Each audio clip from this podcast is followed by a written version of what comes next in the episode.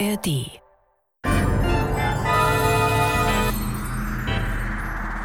Das war morgen, der Science-Fiction-Podcast mit Isabella Herrmann und Andreas Brandhorst.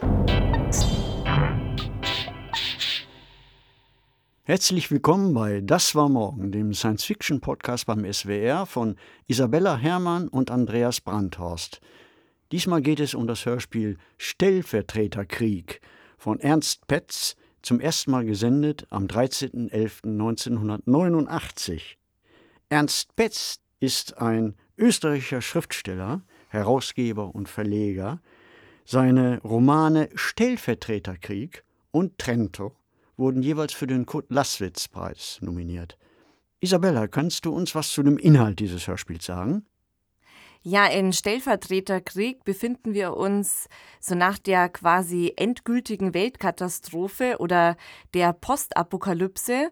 Nur Echsen und Insekten haben überlebt und haben sich auch fortentwickelt und irgendwie Intelligenz entwickelt. Und es gibt zwar noch Menschen, aber nur noch wenige. Und die werden jetzt von den Echsen und Insekten als Soldaten gehalten weil die Menschen als Spezies die einzigen sind, die ohne wirklichen Grund Krieg führen und dabei sogar den eigenen Untergang riskieren. Und wir folgen dann eben einem Insekt und einer Echse, Kronk und Tonglit. Und die sind da quasi an dem Schachbrett sitzend und spielen dann Krieg mit den Menschen wie Zinnsoldaten. Aber es gibt dann eben verschiedene Szenen, wenn es ums tatsächliche Gefecht geht wie ein Spiel. Es geht aber auch um ganz schlechtes Verhältnis zwischen zwei Eheleuten. Es geht um Generationenkonflikte. Also wir haben ja so ein ganzes Tableau an sehr irdischen Problematiken, die eben durch die Augen der Echsen und der Insekten durchgespielt werden. Hören wir doch mal rein.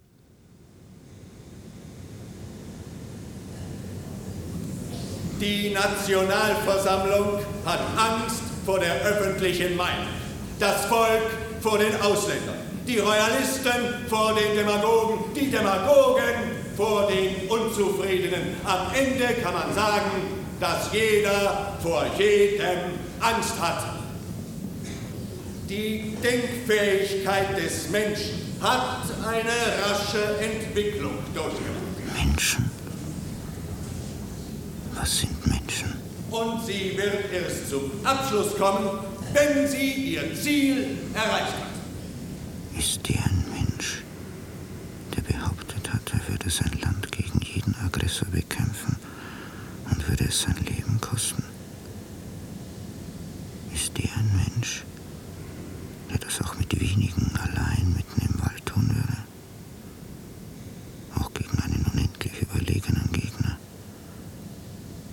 Auch gegen einen Gegner, der über hypermoderne Waffen verfügt und der drohen kann, wenn ein Schuss von irgendjemandem auf meine Truppen abgefeuert wird, vernichte ich als Vergeltung zwei Millionen Städte dieses Landes. Ist das ein Mensch, der dann dennoch schießen würde? Ich fürchte mich nicht vor denen, die widerrechtlich mein Land betreten wollen. Ich fürchte mich vor denen, die es widerrechtlich verteidigen. Die bringen mich um. Die bringen mich und meine Familie, mich und meine Freunde um. Ich fürchte mich, weil sie das freiwillig tun würden, ohne Rücksicht auf das Leben ihrer Landsleute. Ich fürchte mich. Aber was kann ich tun? Was kann ich als Einzelner gegen diesen Wahnsinn tun, der Krieg heißt und der unvermeidlich ist bei dem, was Mensch heißt?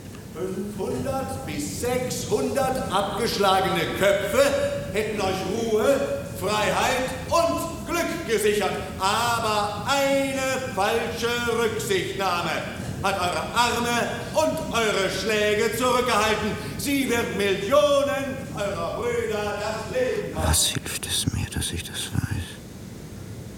Was hilft es mir, dass ich weiß, wer hinter Kriegen steht, wer sie anzettelt?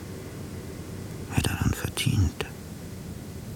Was hilft mir das? Sämtliche Fragen dieser Welt sind Glück und Segen bringen beantwortet. Geradezu schrankenloser Friede herrscht überall. Die jeweils eigenen Truppen stürmen an allen Fronten von Sieg zu Sieg. Das Müllproblem ist weltweit gelöst.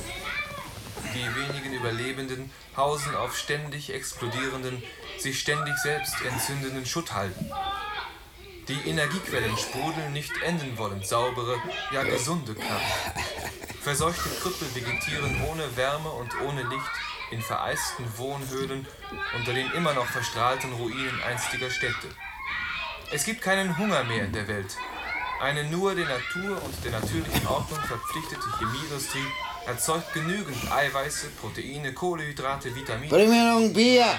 Hast du noch nicht Es genug? verhungern nicht mehr nur Sauf vier nicht so Kinder viel. pro Minute in der dritten Scheiß Nahrungsrobot. 80er, 90er Jahren Gehorche des 15. oder ich zweiten zieh dir alle Schrauben. sondern deren Schalt 10 dich oder 12. aus, ich deaktiviere dich.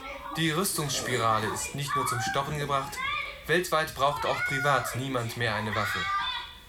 Die schwer verdienenden Lobbys der Nutzen Hast du der dein Bier? uniformierten du haben sich genug in bist. allen Ländern durchgesetzt. Die Hände Das weg! nennenswerte Kapital der Welt Immer nur, wenn du betrunken bist, fällt dir ein, dass ich deine Frau bin. gepanzerten Raumkreuzern im Krieg der Sterne-Material oder stammt daraus.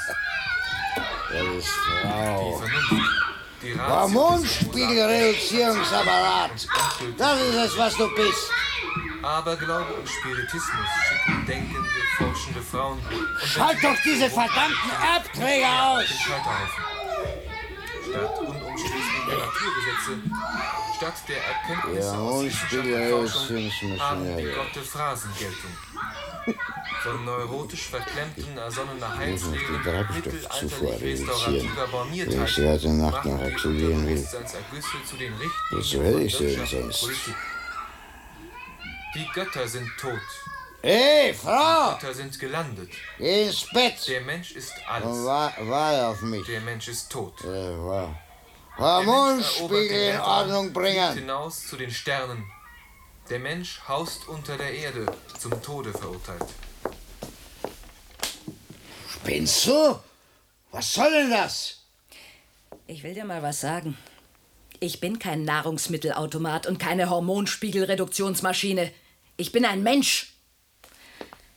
Und lass mich nicht aktivieren und deaktivieren, wie du dir's in deinem Krankenhirn ausdenkst. Und wenn du mich ins Bett zitierst, hilft es gar nichts, wenn du das Abruf des Instinktpotenzials nennst. Ich träume auch von einer besseren Welt. Siehst du, was ich hier habe? Die Bratpfanne. Genau. Die Bratpfanne von meiner Mutter, die mit dem Gusseisenkern. Ich hab gewartet und gewartet. Worauf? Auf den Moment, an dem du mich einmal zu oft behandelst wie einen gottverdammten Automaten. Und dieser Moment ist heute gekommen. Jetzt. Hilfe! Hilfe! Schrei nur. Es ist zu spät. Hilfe!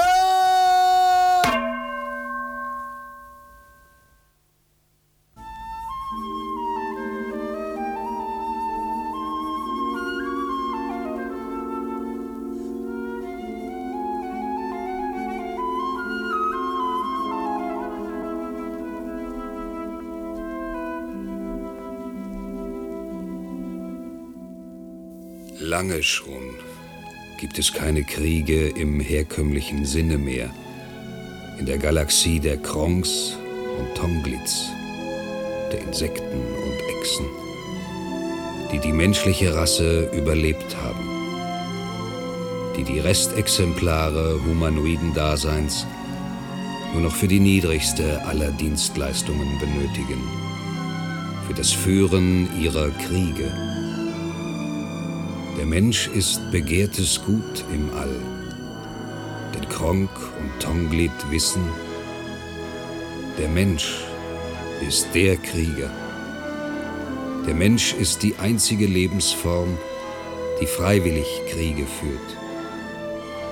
So teuer kann der Sieg nicht erkauft werden, so absehbar kann die Niederlage nicht sein, dass er aufgebe. Insekten und Echsen benutzen den Menschen, der ihnen das Weltall überlassen hat. Ihre Kriege sind Spiel.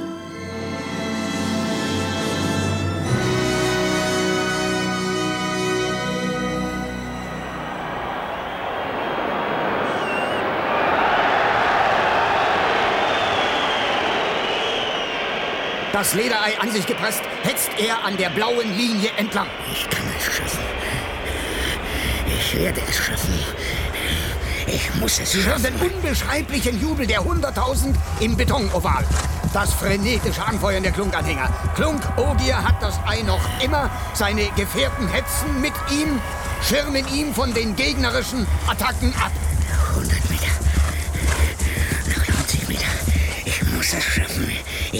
Den Punkt holen. Ich muss es ganz einfach Noch 50 Meter trennen ihnen von den gelben Markierungen. Klunk-Ogier scheint dem Ziel förmlich entgegen zu fliegen. Da! Einer der Verteidiger.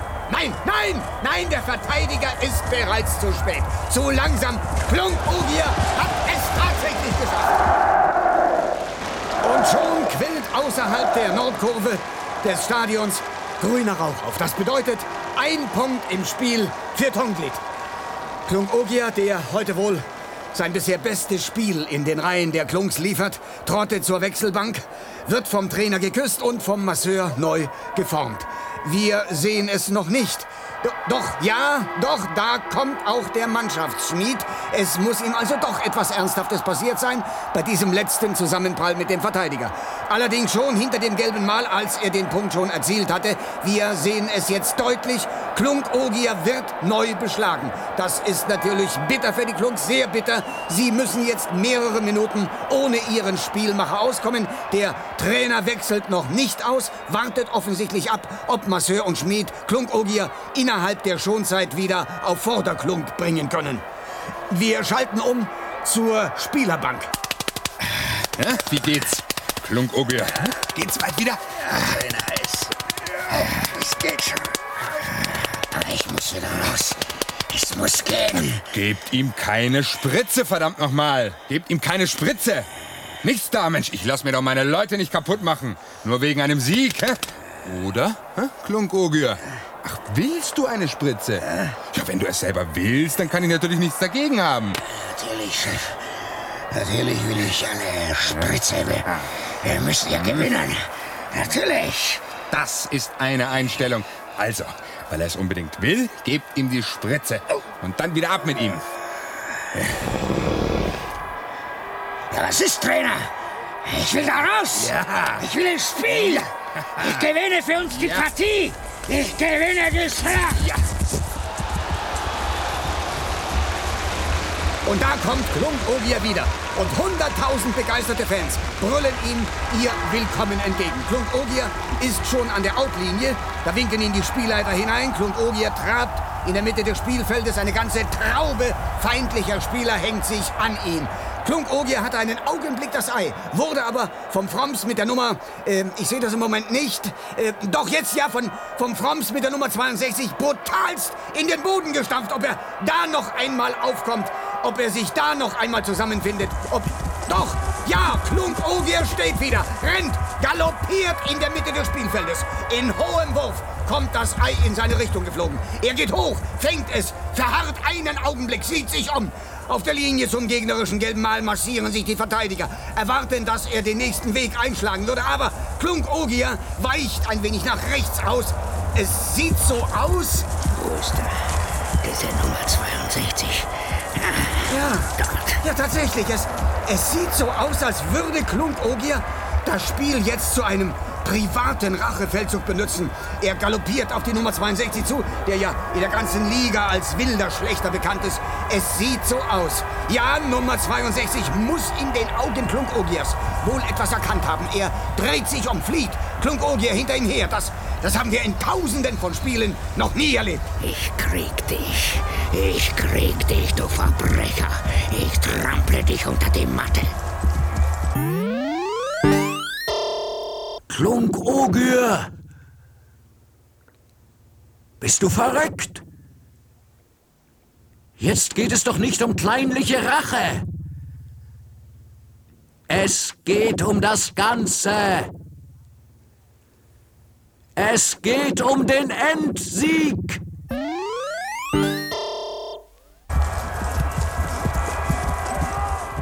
Klungogier steht plötzlich, als wäre er gegen eine Mauer gerannt. Sieht sich wieder um, scheint sich orientieren zu müssen und, und jetzt rast er los, rast! Rast mit dem Ei an sich gepresst auf das gelbe Mal zu, scheint riesig groß zu werden. Wer soll diesen Koloss noch aufhalten, frage ich mich. Wer soll die Entscheidung noch verhindern können? Nur noch wenige Meter, Klungogier, Klungogier, noch wenige Meter bis noch, noch wenige Meter, wenige Meter! Klungogier, Klungogier!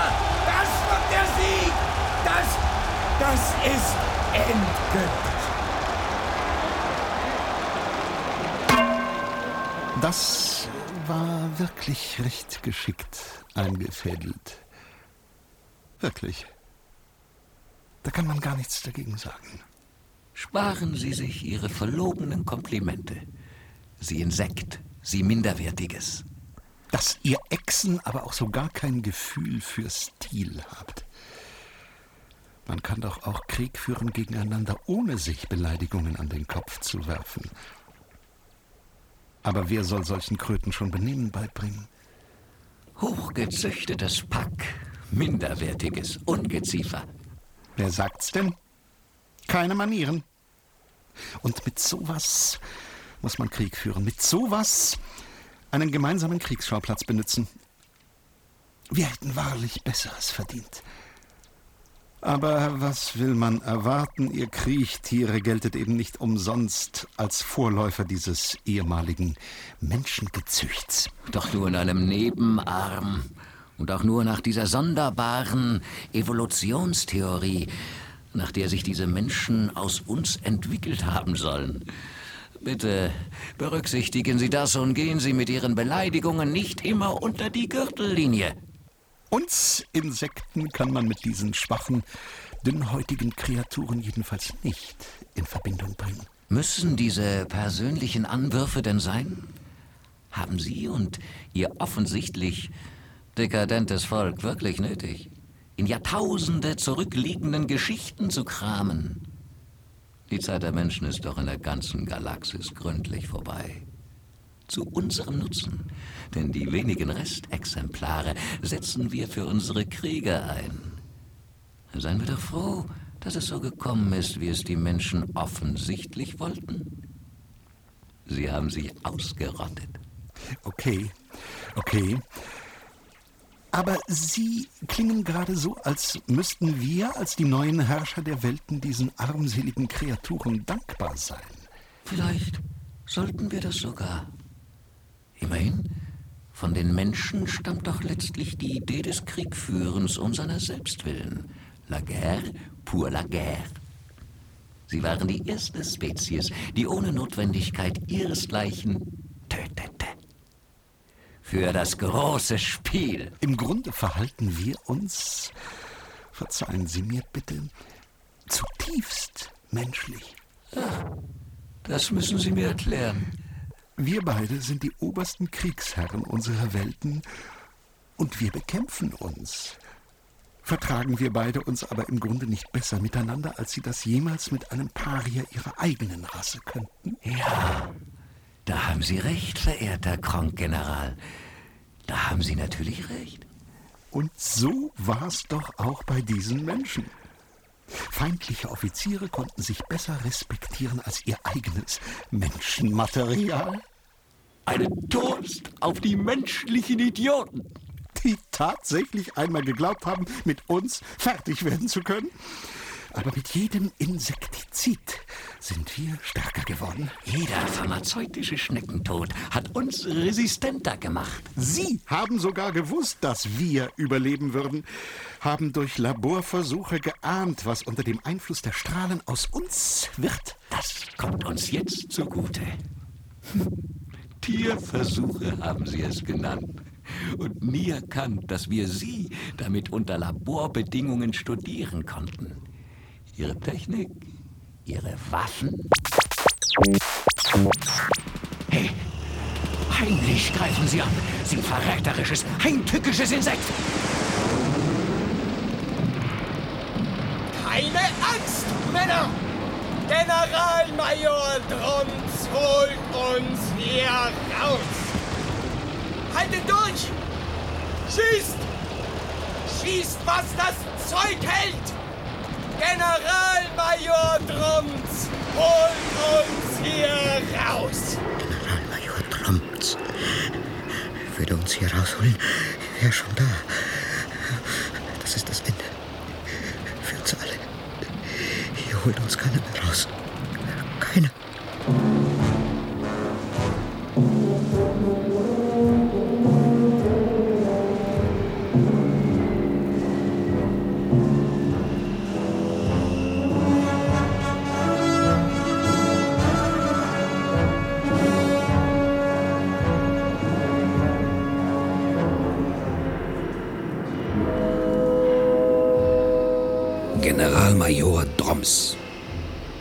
Legende für und unter unseren Soldaten. Der glorreiche Führer der sagenumwobenen 6. Panzerdivision Nord. Keine Wochenschau ohne den Helden von Blabab. Kein Frontjournal ohne mindestens zwei Fotos. Eines, das ihn lässig an seinen Panzer gelehnt zeigt, neben den glänzenden Abschussstrichen, die er anstelle von Kerben auf sein Kampfgefährt gemalt hat. Eigenhändig. Das ließ sich Generalmajor Droms nie nehmen. Und das zweite Bild? Sein blond Haar zerzaust, mit diesem süßen kleinen Mädchen auf dem Arm. Es gibt wohl niemanden, der Generalmajor Droms nicht kennt und liebt. Den harten Kämpfer, der Kinder so sehr liebt.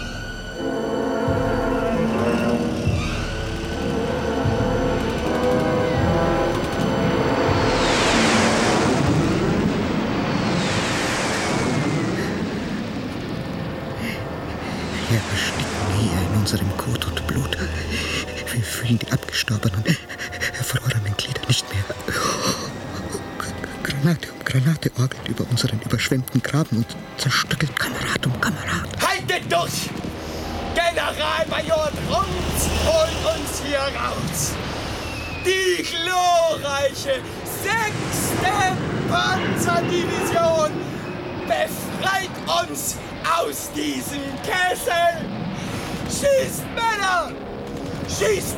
Schießt, was das Zeug hergibt! Schießt! Nie kommen wir hier lebend raus, nie. Schießt! Mir tut nur eins leid. Nur eins tut mir wirklich leid. Dass mich jetzt meine Mutter nicht sehen kann. Aber alle reden schon davon. Ich traue mich ja nicht mehr auf die Straße. Alle zeigen mit dem Finger auf mich und sagen, der Georg hat Angst. Der Georg Meschek ist ein Feigling. Aber ich hab doch Angst. Außerdem bin ich halt der Meinung, dass ein Krieg die größte Idiotie ist, die sich die Menschheit antun kann. Aber das ist doch kein Krieg. Ihr zieht hin, nehmt denen unser Land weg und fahrt wieder heim. Und du glaubst das alles wirklich? Aber so sagen es doch alle, auch der Führer. Kein Krieg, nur eine Strafexpedition. Er liebt den Frieden, hat er selber gesagt. Und das allerletzte, was er sich wünscht, wäre ein Krieg.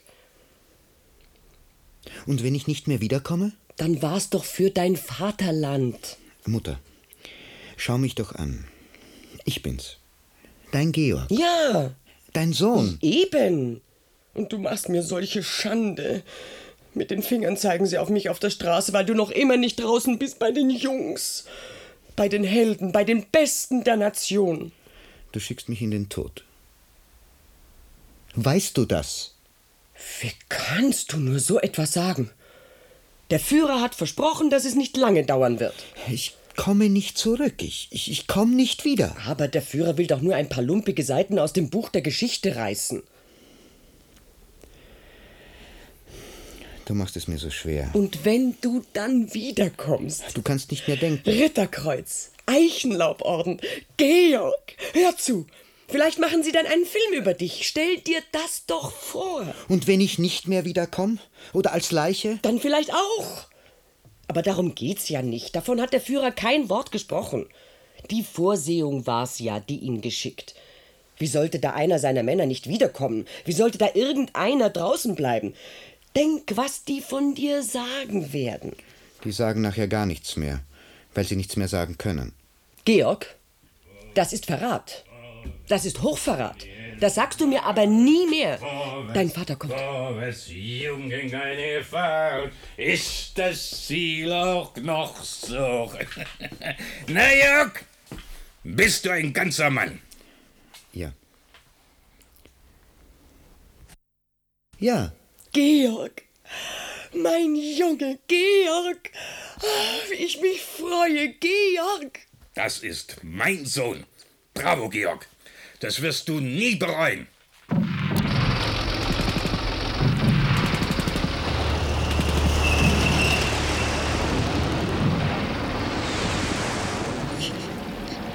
Ich will nicht sterben für etwas, das ich nicht verstehe. Noch viel weniger für etwas, wogegen ich bin. Was mache ich bloß hier? Wie bin ich bloß hierher geraten? Warum ich? Warum all die anderen? Und nicht die, die das hier verschuldet haben. Ich will das alles nicht. Wir alle wollen das nicht. Elendes Pazifistengewäsch. Elendes.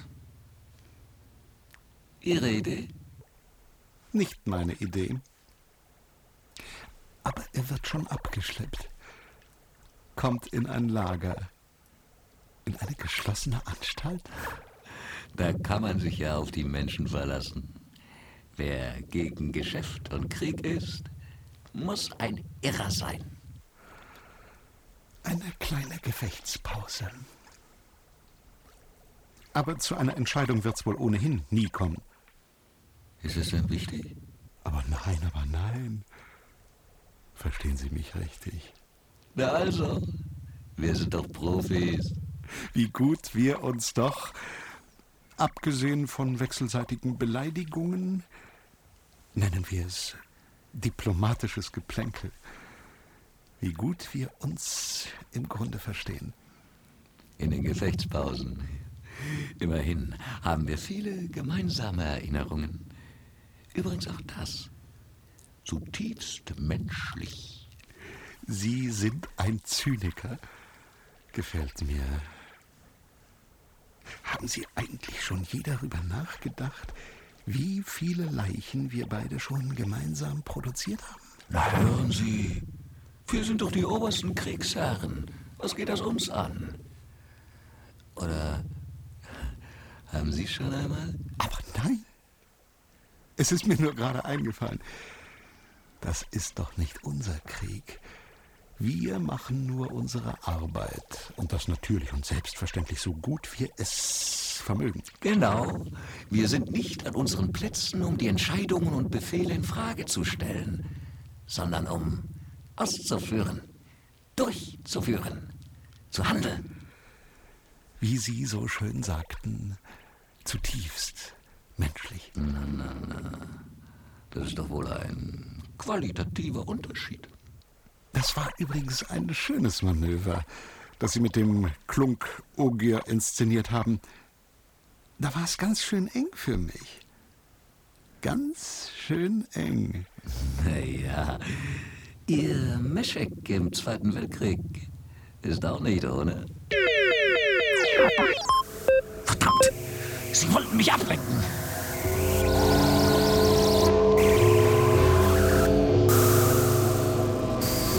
Der Hyperkreuzer der Intergalaxis-Klasse birst soeben aus dem Nichts in den vom Tosen der Allschlacht erfüllten Normalraum. Es ist unbeschreiblich. Es ist wie die Geburt eines neuen Planeten. Die kleinen Kanonenboote der Torx werden von der gewaltigen Schockwelle des auftauchenden Riesen förmlich an den Rand des Universums gespült.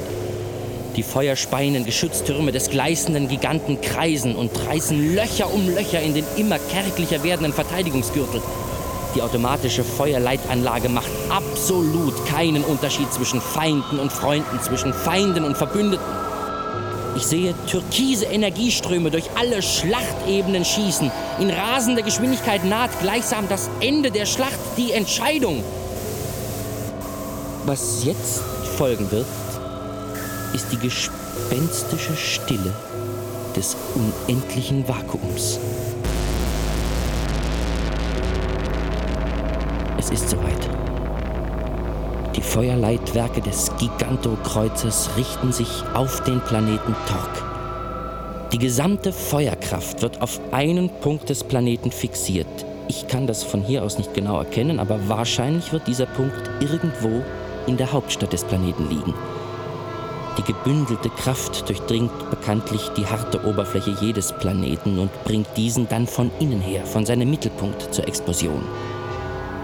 Von Torg wird in wenigen Minuten nur noch ein Staubfaden in der Galaxis übrig bleiben. Ein paar Gesteinstrümmer, ein paar umherirrende Meteoriten. Wir schalten um in den großen Saal des Kronrates von Torg. Erleben Sie nun also live den Einsatz der ultimaten Waffe Ultimum. Mit den Augen und Gefühlen der unmittelbar davon Betroffenen, der Todgeweihten. Meine Torgs, das ist das Ende. Sie haben Ultimum vor uns fertiggestellt. In nur wenigen Wochen wären auch wir so weit gewesen. Schade. Es hat nicht sollen sein. Leb wohl, Torg. Lebt wohl, Freunde.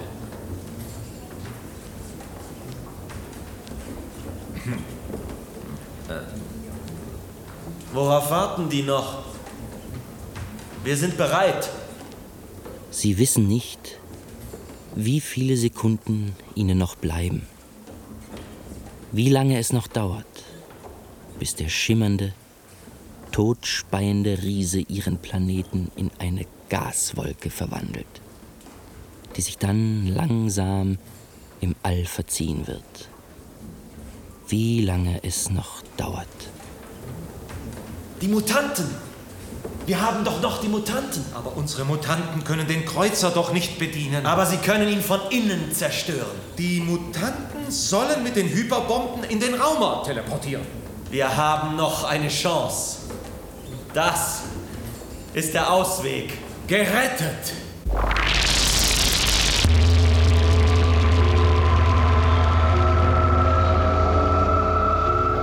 Zu spät. Die erlösende Idee ist den Sanitoren zu spät gekommen. Zu rasch hatte der Hyperkreuzer seine Arbeit im All verrichtet. Ultimum ist wirklich die grandioseste Waffe, die sich die Menschheit je ausgedacht hat. Der menschliche Geist scheint keine Grenzen zu kennen. Erfindungsreichtum und Genialität dieser Rasse setzen immer wieder in Erstaunen. Sicher wird jetzt bereits weiter geforscht, ob sich Ultimum nicht noch weiterentwickeln kann. Die Grenzen müssen weiter vorgeschoben werden. Immer weiter.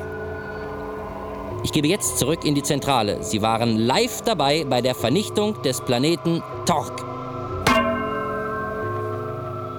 Was ist denn mit unserem Kriegsschauplatz? Sehen Sie doch.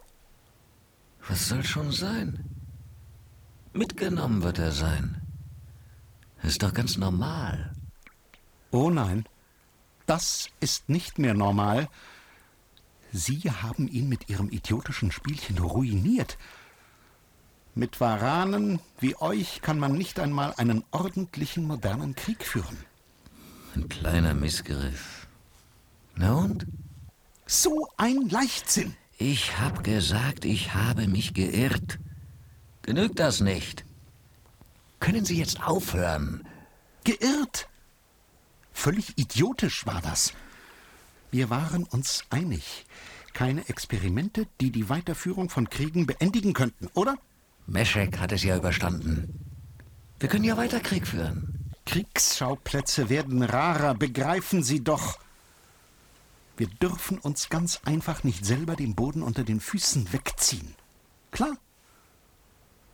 Was wären denn die Ziele unserer Nationen, wenn wir nicht mehr Krieg führen könnten? Und was würde aus uns? Zum letzten Mal, es tut mir leid. Es tut ihm leid. Es tut ihm leid. Wer sollte einen Krieg gewinnen, wenn keiner mehr möglich ist? Und er sagt, es tut mir leid. Hat man da noch Worte? Also, ich bin der Letzte, der etwas gegen Krieg hat. Außerdem haben Sie zuerst Pazifistengewäsch benutzt. Aber doch nur zu rein experimentellen Zwecken. Nie so, dass es aus der Hand gerät.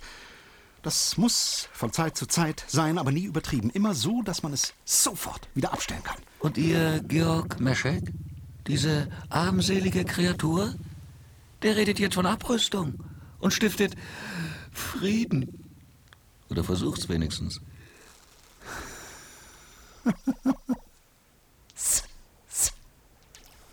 Nun warten Sie es doch mal ab.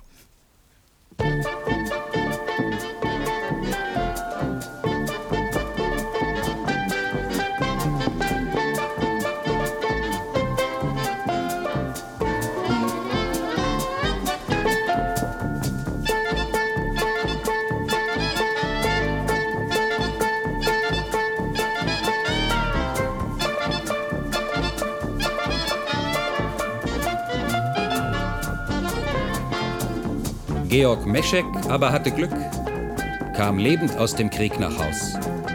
Zwar mit nur einem Bein, einem Arm, einem Aug und einem Ohr, aber er durfte fortan gratis fahren, mit der Bahn und mit dem Bus. Eine Berechtigungskarte für die kostenlose Benutzung des Behindertenschwimmbades des Kriegsopferverbandes war ihm sicher. Durfte auch bei den Skiweltmeisterschaften starten, der arg Versehrten, und belegte dort den ehrenvollen sechsten Rang in der Kombination. Sein bestes Einzelergebnis war Vierter in der Abfahrt.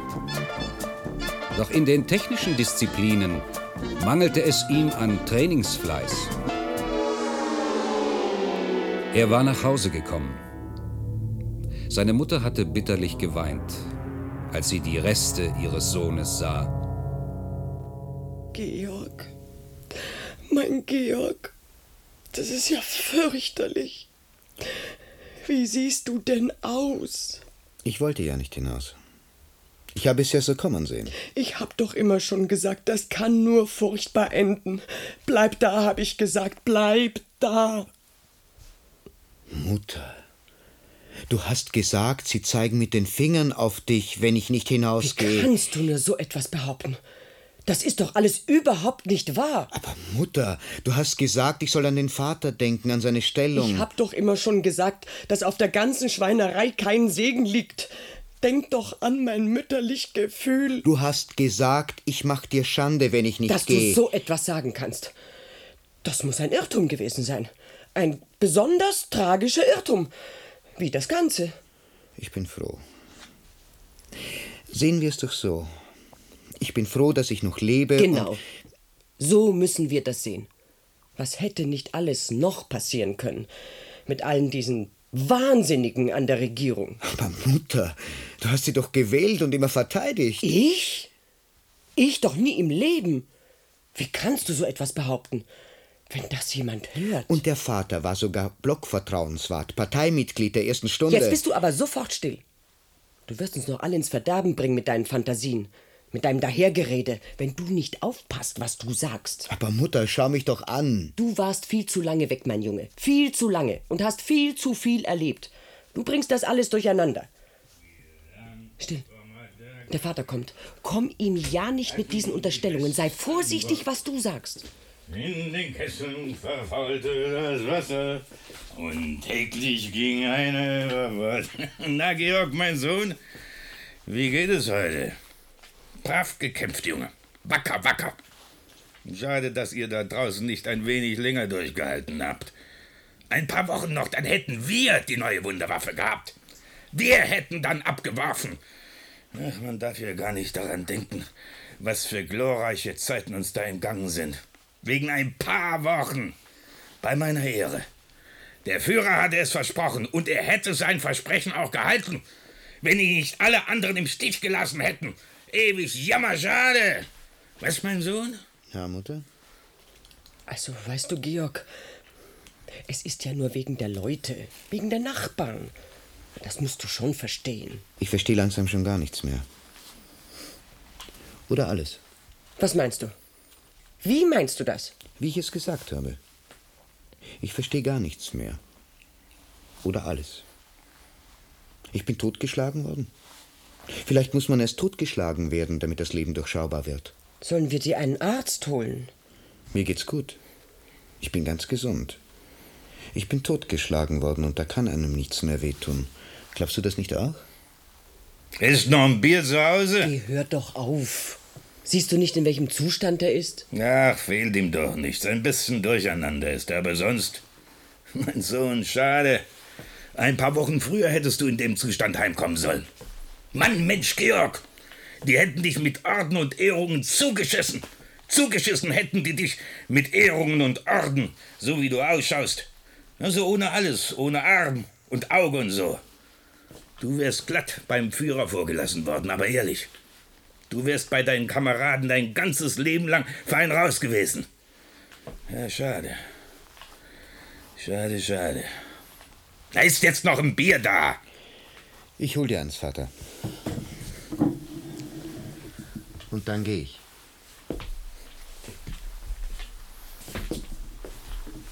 Was hat er denn, der Georg? Ich weiß auch nicht. Ich habe mich so bemüht, mit ihm zu reden. Aber er hört nicht zu. Ich weiß auch nicht. Ist er jetzt weg? Was glaubst du? Ist er jetzt weg? Ich glaube fast ja. Ja, irgendwie bin ich froh. Ich habe nie ein gutes Gefühl gehabt mit ihm neben mir. Denkt zu viel, der Junge. Ach, jetzt ist mir wohler. Und dem Bier hat er mir auch keins gebracht. Ich glaube, der wollte nur weg. Ich glaube, das mit dem Bier war eine Ausrede. Ich hol dir eins. Zufrieden? Mehr als zufrieden. Mit solchem Menschenmaterial brauchen wir uns keine Sorgen um unsere Zukunft zu machen. Brauchen wir auch nicht. Und Meschek kriegen wir auch wieder hin. Also dann.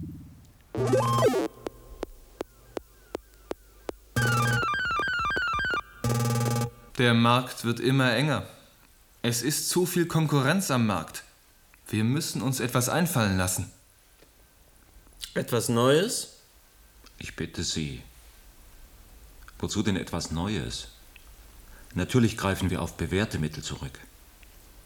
Sie haben völlig recht. Wir müssen das Risiko möglichst gering halten. Ja. Aber haben wir denn jemand geeigneten an Ort und Stelle? Aber natürlich.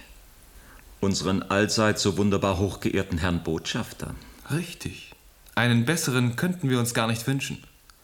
Und ich habe natürlich wie immer einen geeigneten Mitarbeiter bei der Hand. Pünktlich, zuverlässig, verschwiegen, teuer. Na dann. Prozedere wie gehabt. Mein Mann entführt den Botschafter, grauenhafte Bilder gehen um die Welt. Unsere Regierung beschuldigt die feindliche Regierung, die Alleinschuld und die alleinige Verantwortung zu tragen. Je heftiger die feindliche Regierung dementiert, dahinter zu stecken, desto schlagender werden die Fotos ihres Mannes aus dem Gefängnis des Botschafters. Unsere Regierung stellt ein Ultimatum. Die Antwort Ihres Mannes, verehrter Herr Direktor, ist natürlich frecher Hohn. Unser Volk wird aufschreien. Unsere Leute hinter den Kulissen und von der Presse werden Druck machen. Unsere Truppen werden aufmarschieren. Es wird zu einem letzten Ultimatum kommen. Unser hochverehrter, von der Bevölkerung mittlerweile sogar heißgeliebter Botschafter wird paketweise und in Scheiben zurückgeschickt. Das Volk wird schäumen, aufschreien wie ein Mann. Und der Regierung bleibt gar nichts mehr anderes übrig, als einmarschieren zu lassen. Ein paar Fernsehansprachen und Platzkonzerte? Schürendes Parteifußvolk, laut redend in überfüllten U-Bahnen. Große erhabene Worte von Bildschirm und Kanzel. Und der Markt ist wieder in Ordnung.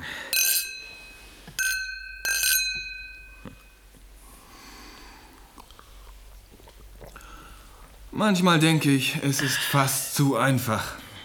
Es ist nur so einfach, weil es viel tausendfach erprobt ist. Das sollte uns nicht kümmern. Hauptsache ist doch wohl, dass es funktioniert. Prost, meine Herren! Prost! Prost. Auf, auf, gute, gute Geschäfte! Geschäfte. Auf, auf gewohntes, gewohntes Gelingen! Gelingen.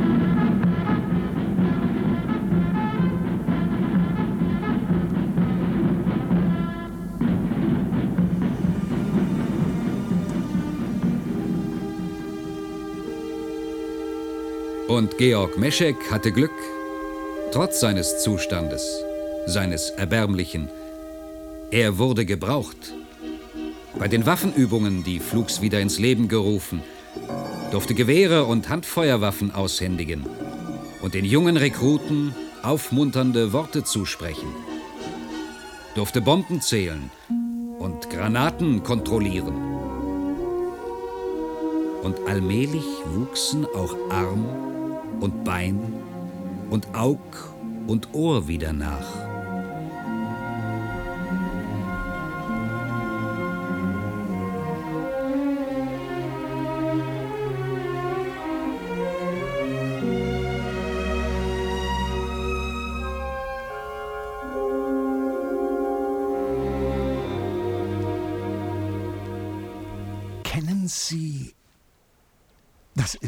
Jetzt möglicherweise eine unpassende Frage. Aber kennen Sie eigentlich noch genau den Grund für den Krieg zwischen unseren Welten? Aber woher denn? Ich habe das Spiel von meinem Vorgänger übernommen, bin eingewiesen worden. Und damit basta. Wer fragt nach dem Warum? Ich hab's mir gedacht. Krieg, eine Herausforderung an Ehre und Mut, Opferbereitschaft, Patriotismus und so weiter. Ehre der Nation. Ach, all diese Idiotismen.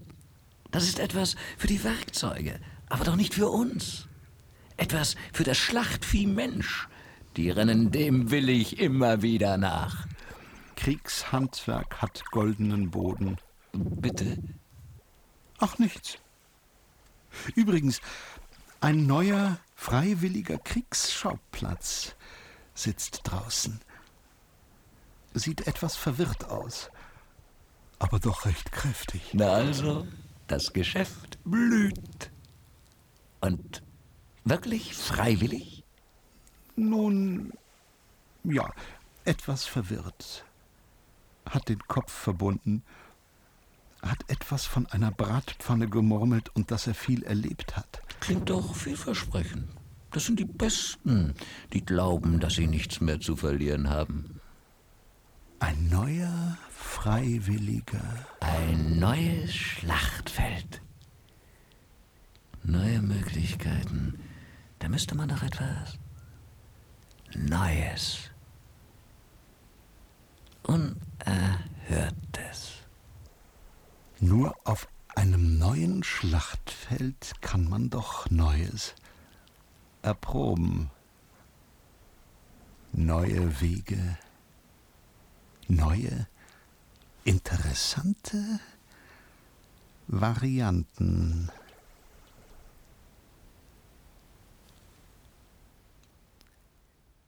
Das war Stellvertreterkrieg von Ernst Petz aus dem Jahr 1989. Es sprachen Wolfgang Kaven, Michael Thomas, Ernst Konarek, Sabine Hahn und andere. Regie führte wie immer Andreas Weber Schäfer, der in diesem Fall auch die Bearbeitung übernommen hatte.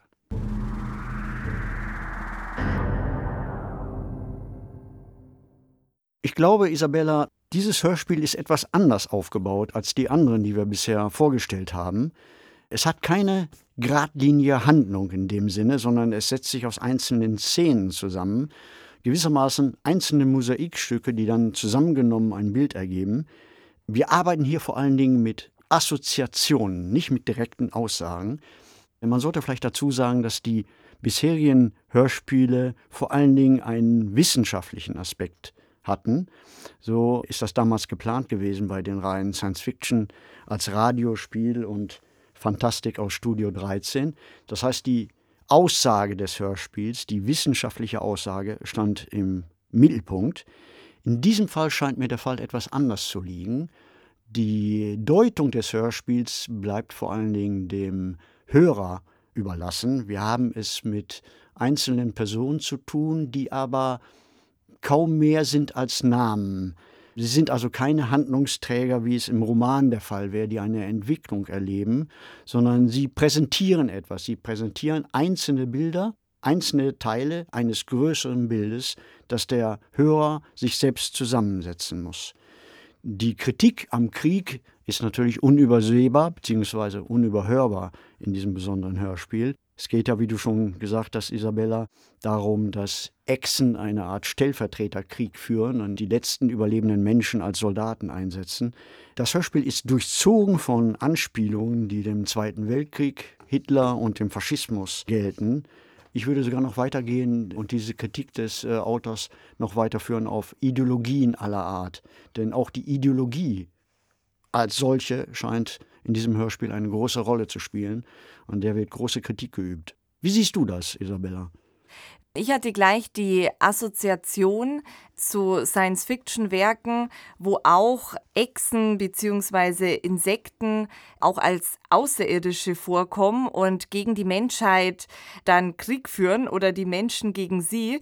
Und da musste ich zunächst auch mal an die Wesen aus der letzten Episode Imago denken. Vielleicht sind ja dann diese Echsen und Insekten tatsächlich die neue Evolutionsstufe, die wir in Imago durchgemacht haben. Oder aber auch mit den Außerirdischen. Wir hatten ja auch das Stück nach Null in unserer Reihe wo er dann auch am Ende die Außerirdischen die Erde zerstören. Zwei Beispiele, in dem insektenhafte Außerirdische auch als Kriegspartei auftreten und auch dem Genre der Military Science Fiction zuzuordnen sind, sind zum einen, also auch Klassiker der Science Fiction, Robert Heinleins Starship Troopers von 1959 und Joe Haldemanns The Forever War, der ewige Krieg von 1974. Und im ersten Roman preist praktisch Heinlein schon so eine faschistoide Militärherrschaft an, die Terran Federation. Und die führen eben einen ganz langwierigen und brutalen, blutigen interstellaren Krieg gegen ganz abstoßende insektoide Riesen-Aliens. Und der Kampf gegen die Außerirdischen, der wird halt dadurch legitimiert, dass die absolut unmenschlich sind und auch so dargestellt werden. In dem Buch wird durchaus diese Militärherrschaft, diese Brutalität, diese eingeschränkten Bürgerrechte, das Undemokratische, das wird da schon ziemlich gefeiert. Also Krieg als Wirtschaftskraft und um den Krieg am Laufen zu lassen, werden die Menschen eben auch von falschen Erinnerungen manipuliert, von Gräueltaten der Außerirdischen. Und hier wird eben dieses ganze Manipulative, dieses Unterdrückende, das Schreckliche des Krieges in den Vordergrund gestellt und wirklich eine Kritik geübt. Der Titel des Hörstücks ist ja Stellvertreterkrieg. Ich würde aber meinen, er könnte genauso gut Kriegsspiele heißen, weil die ähm, Echsen und die Insekten den Krieg nur als Spiel und Zeitvertreib benutzen und da gibt es auch durchaus viele Analogien in der Science Fiction, wo sehr brutale Spiele auch im Vordergrund stehen. Zum Beispiel bei dem Film Rollerball von 1975 oder auch Ender's Game, wo das Buch 1985 rauskam und 2013 mit Harrison Ford verfilmt wurde. Oder Ready Player One, wo wir uns ja in der virtuellen Realität befinden auch mit dem Buch von 2011 und dem Film 2018, aber auch Westworld, wo ja der Ursprungsfilm 1975 rauskam und der dann eben durch die neuere Serie unter anderem mit Anthony Hopkins sehr berühmt wurde. Oder auch ganz prominent die Hunger Games mit der auf der Buchreihe fußenden Filmreihe ab 2012 und da werden so bestimmte Funktionen auch erfüllt. Also wir haben Spiel, brutale Spiele als Abbau von Aggressionen. Irgendwo wird die Bevölkerung ruhig gestellt, aber auch von echten Problemen abgelenkt. Man kann sich auch auf Helden fokussieren. Helden, die dann überleben, werden rausgestellt. Es geht auch um Manipulation. Und mich hat es dann im Endeffekt auch an die Gladiatorenkämpfe im alten Rom, im Kolosseum erinnert, die im Grunde ja auch ganz ähnlichen Zwecken dienten. Interessanterweise entstand dieses Hörspiel im Jahr 1989 und wenn man zurückschaut, begann damit eine Zeit des Umbruchs im gesellschaftlichen und politischen Bereich. Der Kalte Krieg hörte auf, die Konkurrenz der Blöcke gewann eine andere Qualität. Viele Menschen schöpften Hoffnung damals auf eine neue Welt ohne Krieg. Wir wissen heute, dass der Krieg uns doch immer noch begleitet. Ich musste äh, beim Hören dieses Hörspiels auch denken an den Film Dr. Seltsam oder Wie ich lernte, die Bombe zu lieben, in der also wunderbar die Absurdität des Krieges und von Waffensystemen zum Ausdruck kommt. Ich möchte den Hörern vielleicht noch das eine oder andere Zitat anbieten aus diesem Hörspiel und die Deutung dieser Zitate überlasse ich der Fantasie des Hörers. So heißt es zum Beispiel an einer Stelle, was kann ich als Einzelner gegen den Wahnsinn tun, der Krieg heißt? Oder an einer anderen, 600 abgeschlagene Köpfe hätten euch Ruhe, Freiheit und Glück gesichert. Oder man kann doch auch Krieg führen gegeneinander, ohne sich Beleidigungen an den Kopf zu werfen. Oder zum Beispiel, was wären denn die Ziele unserer Nationen, wenn wir nicht mehr Krieg führen könnten? Oder, und das ist sehr vielsagend, auf gute Geschäfte. Und das im Zusammenhang mit Krieg. Mit diesen Gedanken entlassen wir euch bis zur nächsten Woche. Falls es Fragen, Vorschläge, Kommentare gibt, schreibt uns sehr gerne eine E-Mail an daswarmorgen.swr.de und empfehlt uns natürlich sehr gerne weiter.